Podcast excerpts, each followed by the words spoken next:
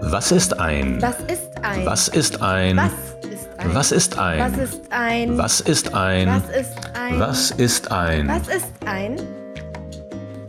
Was ist? Der Podcast mit einer Antwort auf all die Fragen, die wahrscheinlich noch niemand gefragt hat. Was, was ist ein? Was ist ein? Nur hier hört ihr Dinge, die euch vielleicht gar nicht interessiert hätten. Was ist Was ein? ist ein? Was ist ein? Nur hier erfahrt ihr die Hintergründe, die vielleicht besser verborgen geblieben wären. Was ist Was ein? ist ein? Nur hier gibt es die ganze Wahrheit, bevor sie vergessen wird. Was ist ein? Was ist ein? Was ist ein? Was ist ein? Was ist ein? Was ist ein? Was ist ein? Was ist ein?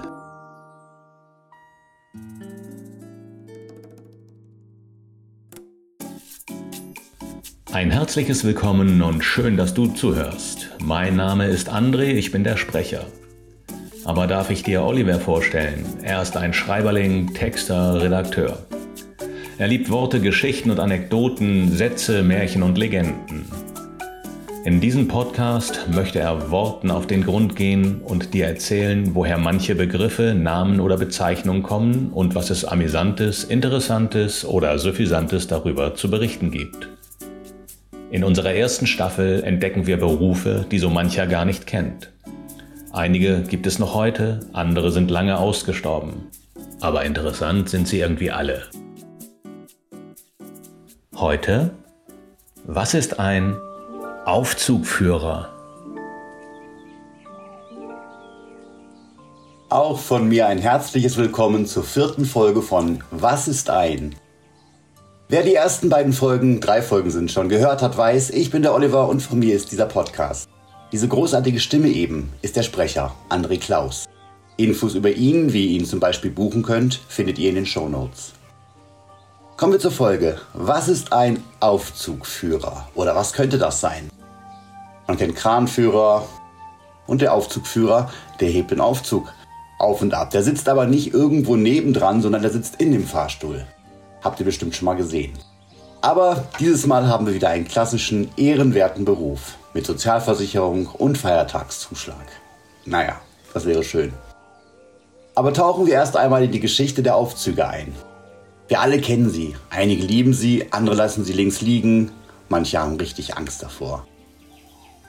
Es gibt Horrorfilme, die in ihnen spielen, andere können in ihnen das Erreichen der Wohnung nicht erwarten. Aus welchem Antrieb auch immer. Wer schon mal in einem alten Hotel nahe dem Fahrstuhl geschlafen hat, erinnert sich an eine unruhige Nacht und wer nicht gerne Treppen steigt oder es vielleicht nicht kann, ist ziemlich wütend, wenn er mal ausfällt. Wir haben ihn irgendwie alle lieb gewonnen und er ist aus unserem Alltag nicht mehr wegzudenken. Doch jeder, der schon mal damit gefahren ist, weiß, einfach auf die Etage drücken und der Lift fährt dorthin, wohin man möchte, ganz ohne Aufzugführer. Vorchristliche Aufzeichnungen beschreiben und zeigen die Vorläufer des heutigen Aufzugs. Körbe, die über einen Balken von Tieren in die Höhe gezogen wurden.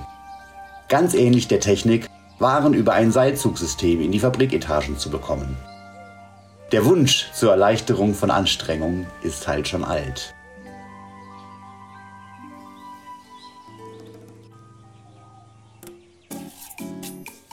Auch hier wieder die kleine Werbeunterbrechung. Wer gerne hier seine Firma, seinen Spot hören möchte, meldet sich einfach bei mir. Werbung Ende.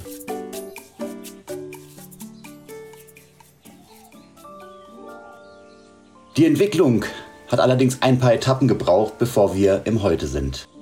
Fahrstühle hat es in der Geschichte immer gegeben und es würde hier den Rahmen sprengen, jede der Epochen zu beleuchten. Personenaufzüge der Moderne ist unser Augenmerk in der heutigen Folge gewidmet und denen, die sie vor der Erfindung des Druckknopfes bedienen durften. Diese Aufzugführer benötigten dafür eine Art Führerschein, denn bei früheren Modellen wurde noch von Hand gekurbelt.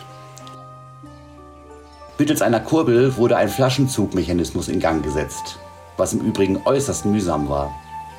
Manch ein übermotivierter Hausbewohner ließ den Fahrstuhlkorb gerne mit voller Geschwindigkeit die Stockwerke hinabsausen, um dann abrupt zu bremsen. Ohnmachtsanfälle und Panikattacken bei den Mitreisenden hatte das häufig zur Folge. Glücklicherweise erließ das Deutsche Kaiserreich eine Verordnung, dass zukünftig nur noch ausgebildete Personen diese Aufgabe erledigen durften. Natürlich stilecht zur damaligen Zeit ordentlich uniformiert. Der Beruf des Aufzugführers war geboren. Das Führen eines Fahrstuhls wurde zu einer Art Wettkampf zwischen den mittlerweile ausgebildeten und geprüften Liftboys. Wer konnte exakter, sanfter, eleganter und schneller sein? Sehr zum Glück der chauffierten Gäste. Sie konnten auf einen perfekten Ritt setzen. Geschick und Fingerspitzengefühl brachten dem Beruf Anerkennung und den Liftboys häufig ein extra Trinkgeld. Und sie wurden berühmt. Ach, die Liftboys und die Elevator Girls. Ja, ihr habt richtig gehört. Elevator Girls. Genauso heißen die Vertreterinnen dieser Zunft in Japan und sind sogar bis heute noch dort anzutreffen. Seit 1929 werden diese adretten jungen Damen meist im Nebenjob in großen Kaufhäusern eingesetzt, um die Kunden von Etage zu Etage zu fahren. Auch hierzulande kann man vereinzelt noch Aufzugführer entdecken, zumeist in stark frequentierten Gebäuden und Wahrzeichen wie dem Eiffelturm oder anderen Sehenswürdigkeiten. Sie überwachen auch die Einhaltung der Sicherheitsvorschriften und verkaufen im öffentlichen Nahverkehr auch gern mal das eine oder andere Ticket. Ich persönlich erinnere mich gerne an die sympathischen Operadores im Elevador de Santa Justa in Lissabon. Sicherlich kennen einige von euch berühmte Vertreter zumindest in der Literatur oder im Film. Der freundliche alte Liftboy Ignaz aus dem Hotel Savoy, der jedem, der es braucht, Geld leiht und für allerlei Aufregung und Verwirrung sorgt. Im Roman von Josef Roth aus dem Jahr 1924 ist er einer der bekanntesten. Thomas Mann setzte diesem Beruf ebenfalls ein Denkmal mit den Bekenntnissen des Hochstaplers Felix Krull, in dem der Protagonist als Liftboy arbeitet. Karl Rossmann wird Liftboy, nachdem sein Onkel ihn in Franz Kafkas Roman Der Verschollene verstoßen hat und er fortan im Schlafsaal der Liftboys wohnt. Zufälligerweise sind beide Romane von Mann und Kafka zu Lebenszeiten unvollendet geblieben. Eine oder die Grande Dame des stolzen Gewerbes der Aufzugführer möchte ich euch zum Abschluss nicht verschweigen. Shirley MacLaine. Mit ihrer wundervoll tragischen Darbietung als Aufzugführerin Fran Kubelik in der US-amerikanischen Komödie Das Apartment von Billy Wilder aus dem Jahr 1960 hat sie ganz großes Kino geschaffen.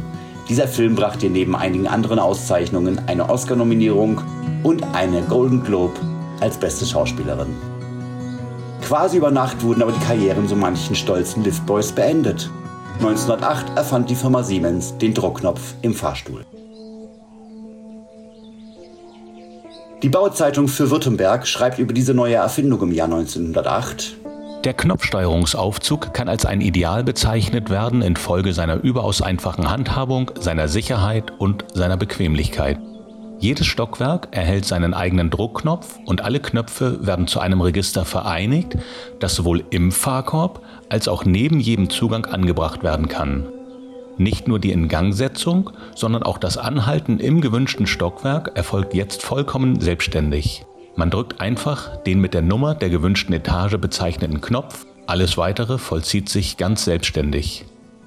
Damit ist gesagt, dass die Handhabung solcher Aufzüge keinerlei Hebung oder Kenntnisse erfordert. Der Mann an der Kurbel war arbeitslos. Offiziell wurde dies mit der Baupolizeiverordnung vom 11. September 1908 aus dem deutschen Gesetz gelöscht. Genauer gesagt wurde die kaiserlich beschlossene Notwendigkeit eines Profis aufgehoben.